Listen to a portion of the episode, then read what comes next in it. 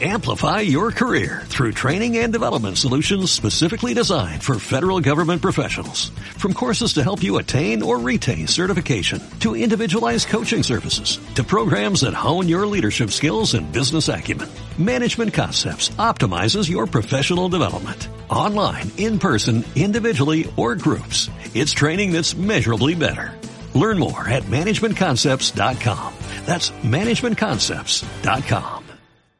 ¿Qué apps de video han sabido aprovechar toda esta ola del video en streaming y la demanda cada vez más grande en cuanto a contenidos de video? Te doy la bienvenida a Marketing para Llevar. Esto es Marketing para Llevar.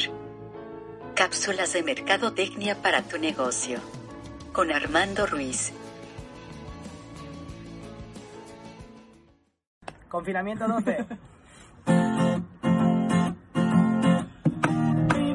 Cada día como si fuera el final. Nunca Te doy la bienvenida a Marketing para Llevar, cápsulas de mercadotecnia para tu negocio. Yo soy Armando Ruiz en Twitter y en Instagram Armando-MKT y el día de hoy te quiero invitar a unirte de manera gratuita a un workshop. Tú que estás buscando o si estás buscando algún tipo de conocimiento nuevo, que puedas aprender algo nuevo en estos días en los que puedes eh, conocer mucho contenido, pero también puede haber contenido que te sume y contenido que, que no necesariamente. Entonces te quiero invitar a una conferencia taller que voy a dar de manera gratuita vía Zoom el próximo miércoles primero de abril a las 8 de la noche hora de la Ciudad de México. El tema es sobre manejo de crisis y cómo se pueden detectar la crisis, cuál es la dinámica y la anatomía de una crisis, qué elementos los detonan y cómo hemos podido ver en las últimas semanas que tanto organizaciones públicas, por ejemplo gobiernos, o en el caso de organizaciones privadas como corporativos y empresas o marcas, han tenido que lidiar con escenarios de crisis, a qué se debe y aunque vamos a poner como la antesala a resolver este tipo de situaciones, la idea es que conozcas cómo es que se da y por qué las redes sociales son clave en este sentido. Te puedes registrar sin costo y se te enviaría el link de la conferencia a mi página allwinidisblog.com. Como en inglés sería allwinidisblog.com, es decir, todo lo que necesitamos es blog.com. Entonces, aquí en la descripción del podcast vas a poder encontrar el link a la página allwinidisblog.com para unirte a esta plática sin costo alguno, pero necesitas sumarte mediante la plataforma Zoom. Y eh, hablando de Zoom, ya entremos en materia. En estos últimos días, particularmente en estas últimas tres semanas, al momento de grabar este podcast, este podcast lo estoy grabando el martes 31 de marzo, ha habido una demanda considerable en contenidos de video, a tal grado que algunas plataformas, particularmente Netflix y YouTube, han tenido que bajar la calidad de los videos, es decir, eh, deshabilitar las opciones en 4K o en HD, eh, que son usualmente las que tienen mejor resolución, para atender toda la demanda de gente que se está quedando en sus casas para consumir este tipo de contenido.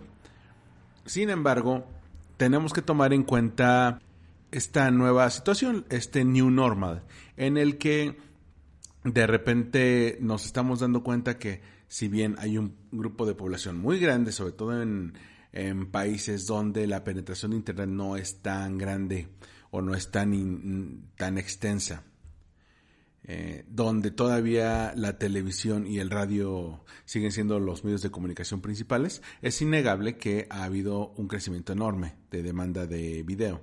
Y a esto hay que sumarle a nuevos competidores que son las redes sociales. Si bien no es nuevo que mediante una plataforma se pueda no solamente ver videos que la gente sube, sino incluso sumarse a, un, a una transmisión en vivo, pues la demanda también ha crecido mucho y hay aplicaciones que la han aprovechado y aplicaciones que no. Tomemos en cuenta que los videos generados por los usuarios de manera inmediata son relativamente nuevos, si bien en en el caso de YouTube, que nació en 2005 y en 2006 se consolidó, pues ya se podían subir videos en aquel entonces con una duración menor a 10 minutos. Pues realmente el boom de crear videos eh, por parte de los usuarios surge con Vine, sobre todo entre los años 2004 y 2006 que fue el pico de Vine.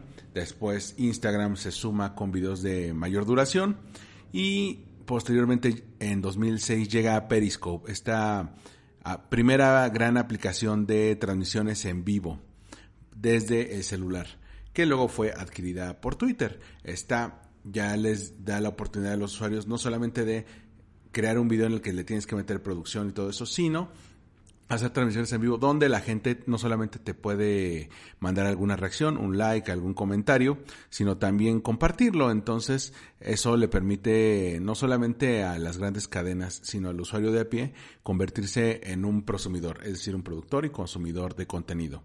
En 2006 llega Snapchat a el juego con eh, todo el concepto de las stories, este contenido efímero que tiene una vida de 24 horas y que ahora se están sumando todas las plataformas. Evidentemente, al no poder comprarlo Facebook, pues copió la tecnología y lo metió a todas sus apps. Lo metió a Facebook, lo metió a WhatsApp y a Instagram, lo cual también acabó de sellar el destino de Snapchat, que ahora ya no se está sumando de la misma manera.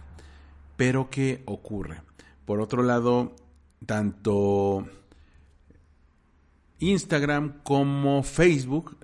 Agregan la opción de transmisión en vivo, todo eso desde la app. YouTube también tiene esa opción, aunque en 2000, entre 2018 y 2019 ponen mayores restricciones a las transmisiones en vivo por parte de YouTube y solamente puedes hacerlas si tienes una cantidad determinada de seguidores que ellos te mencionan en sus políticas, que tienes que tener ya una comunidad de suscritos bastante establecida o utilizar, en caso de que uses eh, YouTube de escritorio, tienes que bajar alguna app de sus desarrolladores, lo cual sería un retroceso porque ya en un mundo en el que nada más necesitas una app para hacer transmisión, el tener dos apps para esto simplemente es contra natura, contra natura digital, contra la experiencia del usuario. Entonces, ¿qué aplicaciones se están sumando para aprovechar esta ola de demanda de video.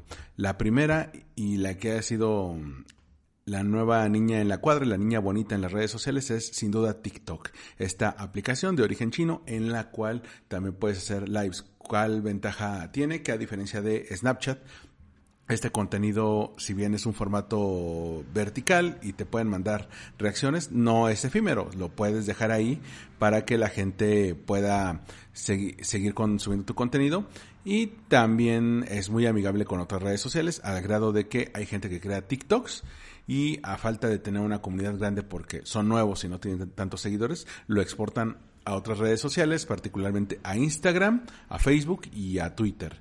Entonces, todas las, eh, las, oportunidades que nos da TikTok y que ya lo habíamos visto en 2019, apenas están en la etapa inicial. Todavía no se suman marcas, apenas en 2019 se sumaron gente famosa, creo que el primer gran famoso fue Will Smith.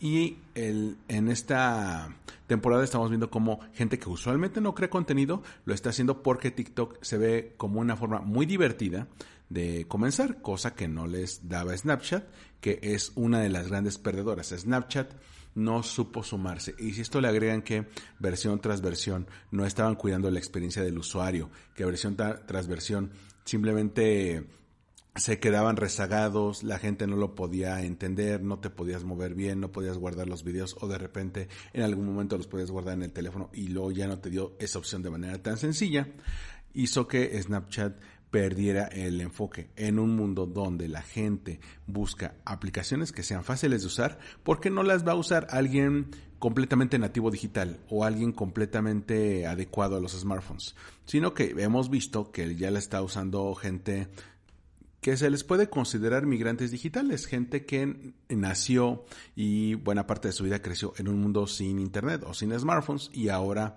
ha sabido sacarle provecho. Y creo que TikTok aprovechó esa oportunidad que Snapchat no ha sabido aprovechar.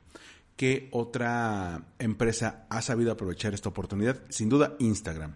Instagram que ha tenido no solamente un repunte en las historias, a pesar de que hay mucha gente que está en sus casas, pues no solamente hace historias como se hacía hace algunos meses de que salían de viaje, que la fiesta, sino también se suman a retos las stories de Instagram se convirtieron en, en muy buen caldo de cultivo para nuevos retos virales donde hay marcas que crean plantillas, tú las puedes descargar o hacer pantallazo y contestar esas plantillas dentro de tus historias y retar a otros usuarios. Entonces, esto se convierte en una nueva forma de socializar, en un formato que no te permite tanto eso, que era el del video. También Instagram tuvo un aumento considerable en los lives, en las transmisiones en vivo, aunque algunos usuarios están mejor habilitados que otros para este fin. Por ejemplo, los usuarios de los portales de noticias o los usuarios que tienen un perfil o de influencer o de creador de contenido, pues ya les, ya les permite hacer este tipo de transmisiones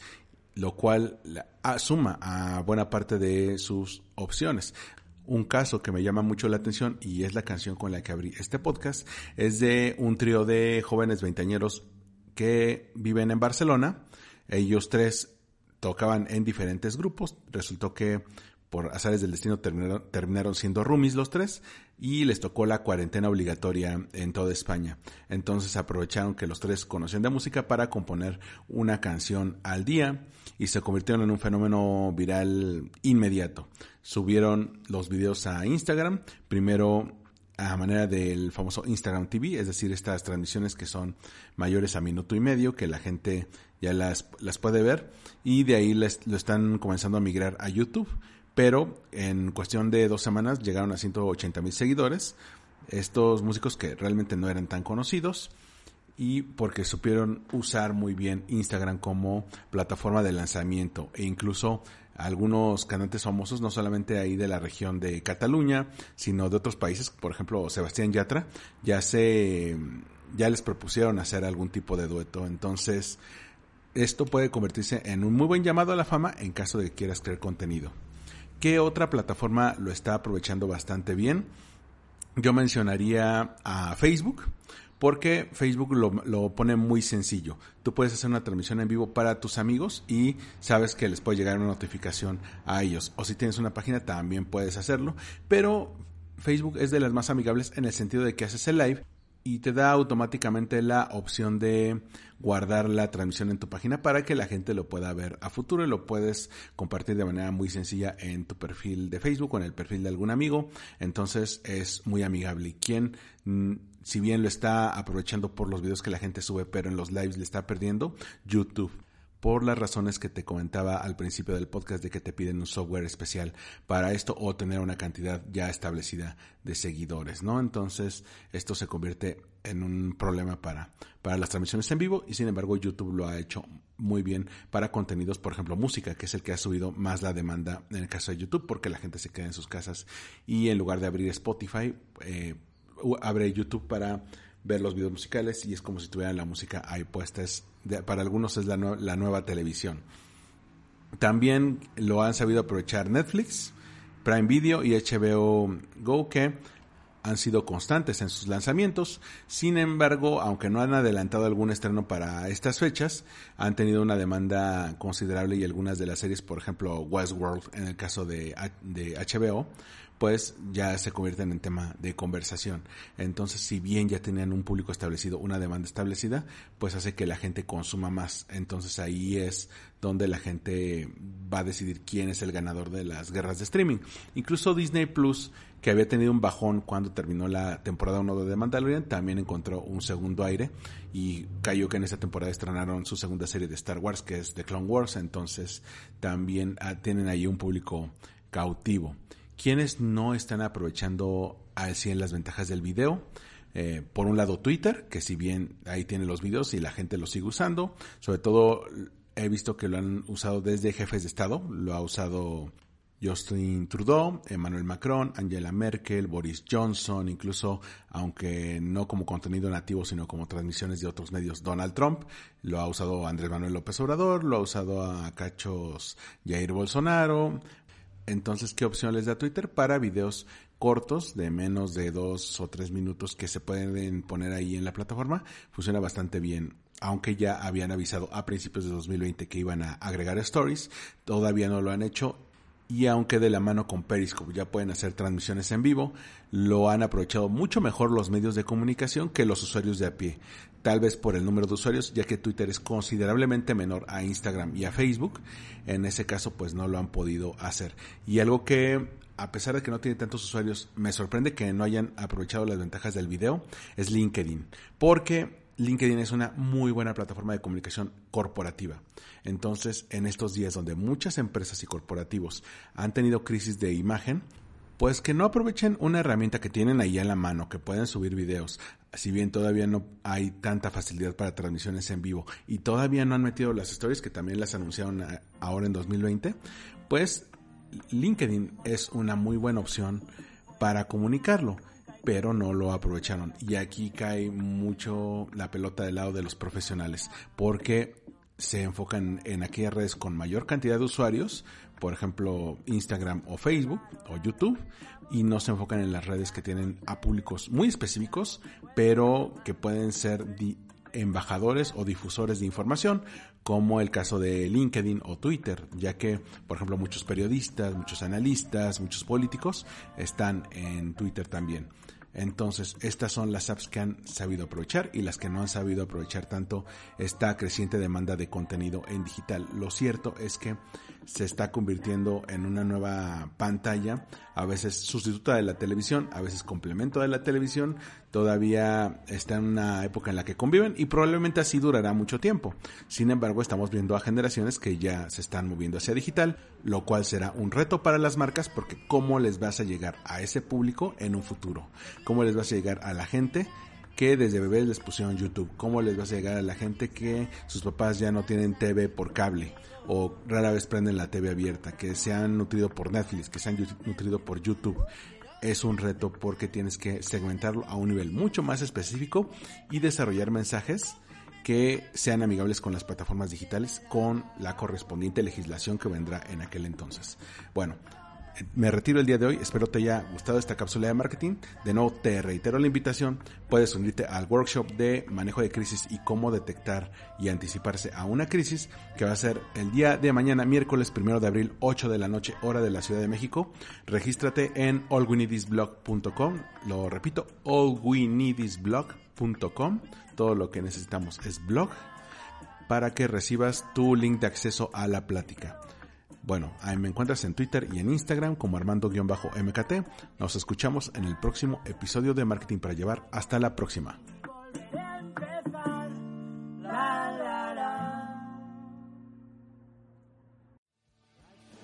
Esto fue Marketing para Llevar, una producción de All We Blog. Disponible en iTunes, iVoox y en allgreenidisblog.com.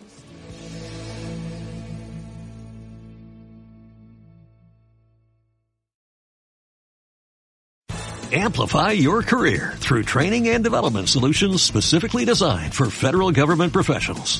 From courses to help you attain or retain certification, to individualized coaching services, to programs that hone your leadership skills and business acumen, Management Concepts optimizes your professional development. Online, in person, individually, or groups, it's training that's measurably better. Learn more at managementconcepts.com. That's managementconcepts.com.